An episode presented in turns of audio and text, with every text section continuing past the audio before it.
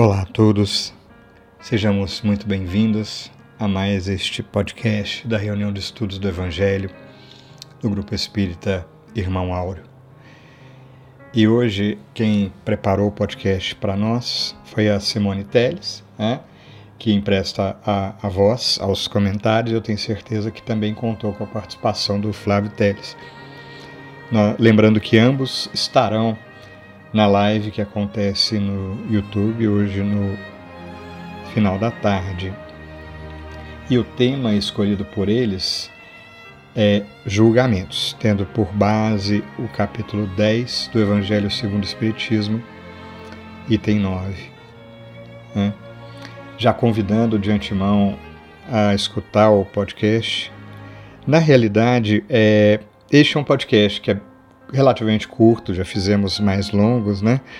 Mas eu orientaria, ele merece ser escutado várias vezes, porque é bastante profundo, ele é reflexivo. Simone traz para a gente, além do Evangelho, além dos comentários de Emmanuel, muito de Joana de Ângeles. Né?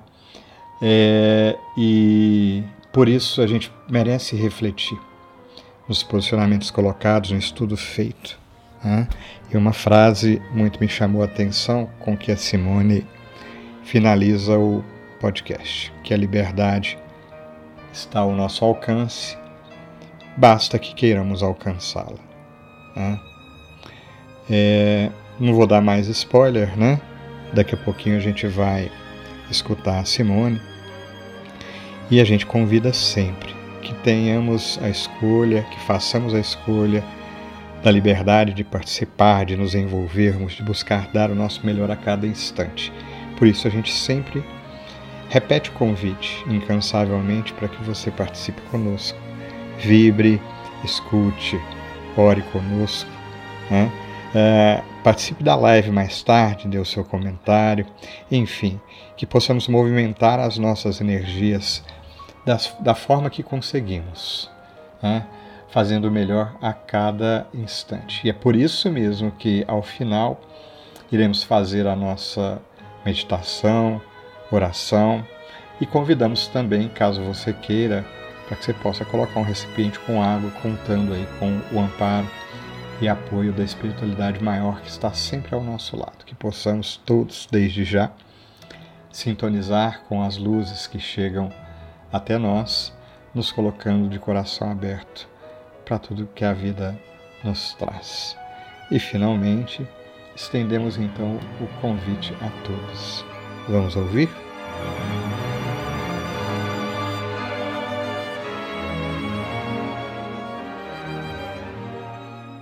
Olá, meus irmãos. O texto que discorreremos hoje traz-nos uma reflexão mais profunda sobre julgamentos, mais precisamente a opinião que emitimos a respeito de outrem, analisando seus defeitos físicos ou morais, esteja ele presente ou não. No Novo Testamento, o evangelista Mateus traz estes versículos em uma passagem conhecida como julgamento.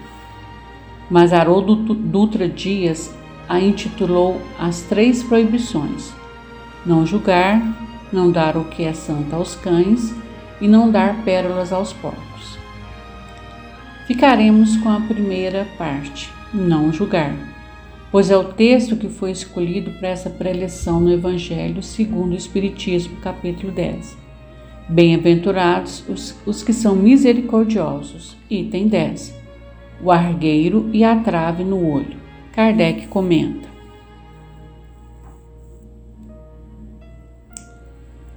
Como é que vedes um argueiro no olho do vosso irmão, quando não vedes uma trave no vosso olho?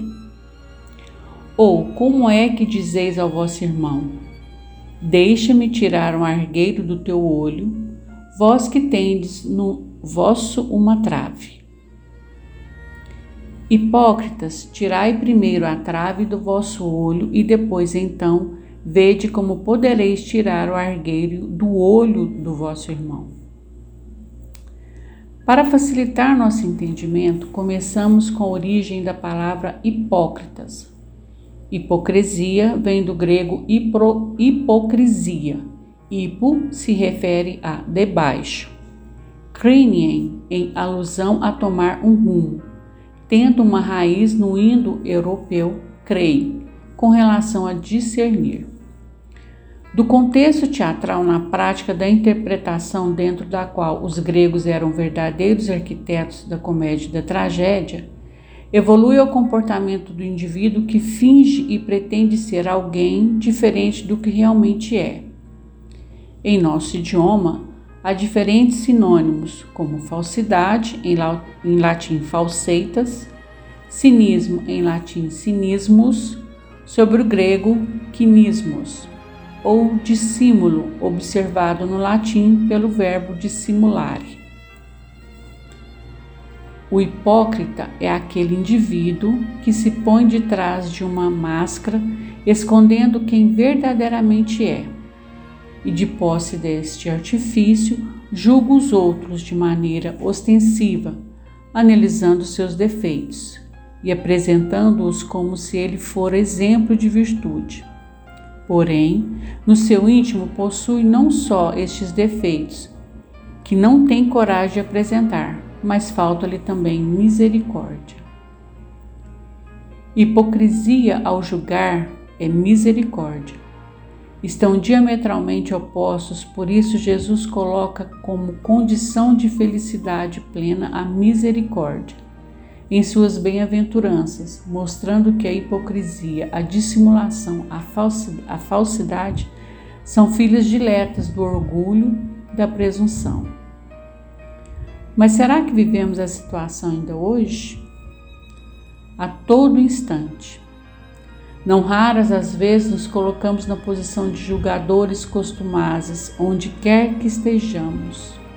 No trânsito, ficamos injuriados com a imprudência e desrespeito de alguns motoristas, quando nós mesmos não respeitamos pedestres, não respeitamos sinalizações e muitas vezes envolvidos em acidentes evadimos do local.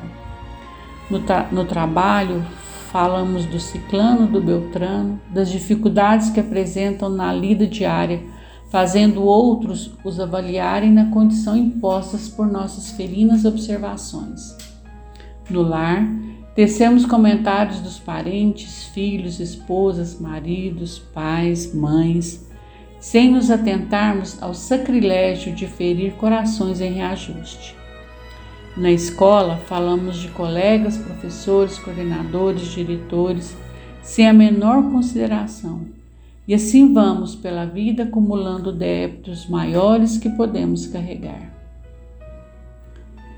No livro Jesus e o Evangelho, à luz da psicologia profunda, pelo espírito de Joana de Ângeles, psicografia de Divaldo Pereira Franco, a benfeitora, a benfeitora comenta os versículos de Mateus que nos referimos há pouco, dizendo: Toda vez que o indivíduo, descredenciado legalmente, procede a um julgamento caracterizado pela impiedade, pela precipitação, realiza de forma inconsciente a projeção da sombra que nele jaz, desforçando-se do conflito e da imperfeição que lhe são inerentes, submetido como se encontra à crueza escravizadora em tentativa de libertar-se. Joana de Ângeles começa afirmando que estamos descredenciados a julgar, dado a nossa impiedade e precipitação isso porque o nosso orgulho age como escudo à apresentação de nossa própria fragilidade. Da profundeza de nosso inconsciente, da sombra, projeta-se a insensatez e nos colocamos a julgar sem avaliar-nos interiormente, sem ética e sem dignidade. Projetamos no outro aquilo que trazemos dentro de nós, escondido nas profundezas de nossa alma nos escravizando cada vez mais a sentimentos e pensamentos cruéis.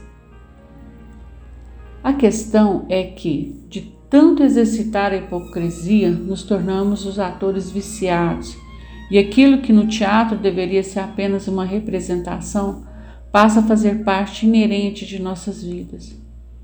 Como que fazemos para sair fora de tudo isso?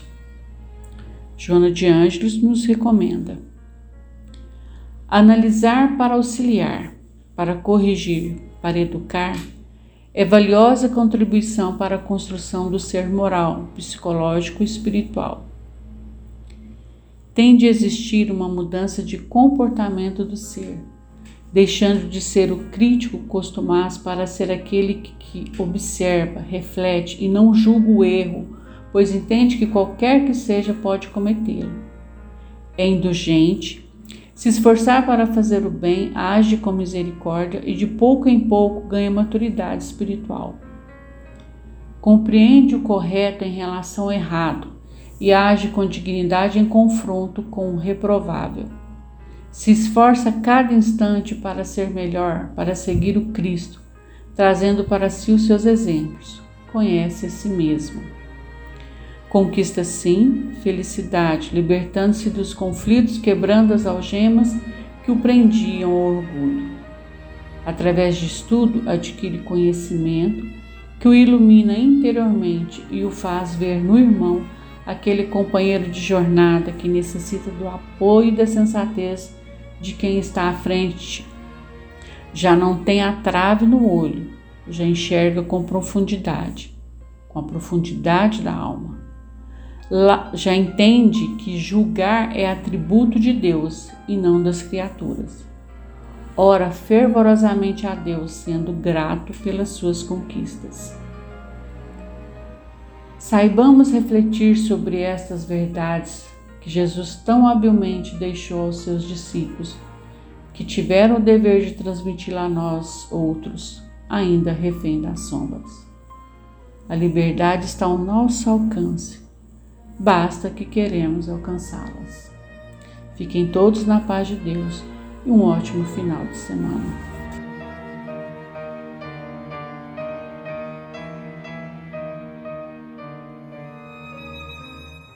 E nos preparando para a nossa prece, busquemos a inspiração no livro Antologia dos Imortais, na poesia do Espírito Irene intitulada Não Julgueis.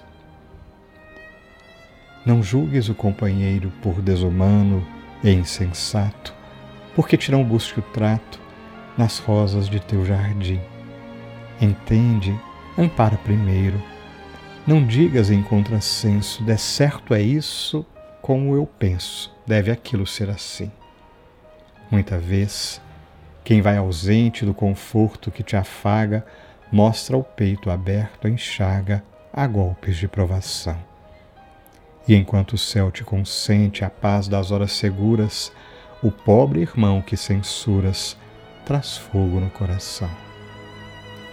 De outras vezes, quem se isola, longe de falas e festas, não tem o mal que lhe emprestas, nem delibera fugir. Apenas vive na escola do dever e da constância, e se respira à distância, é para melhor servir não vasculhes lodo e jaça, mirando a alheia conduta. Quase sempre há dor e luta, onde vês passo infiel. Frequentemente, na taça que aparenta vinho oculto, o pranto cresce de vulto, tisnado de angústia e fel.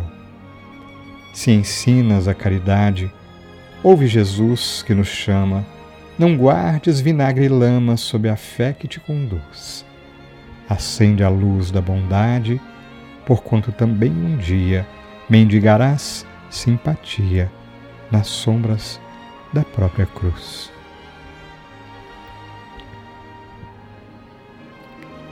E assim, Mestre Jesus,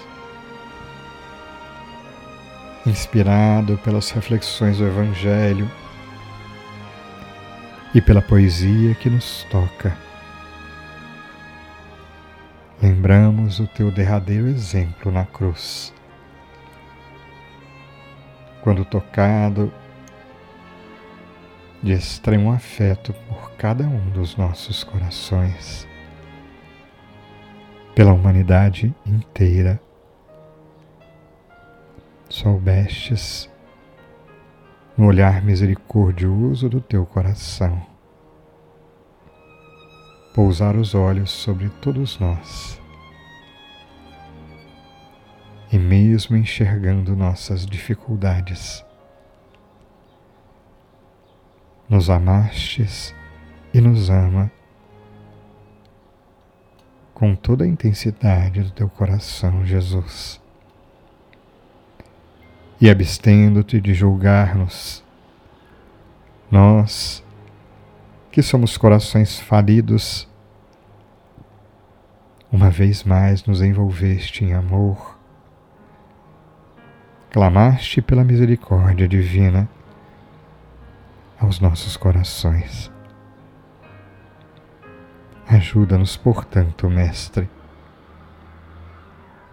seguindo os teus exemplos, inspirados nos ensinamentos e nos conselhos da espiritualidade maior,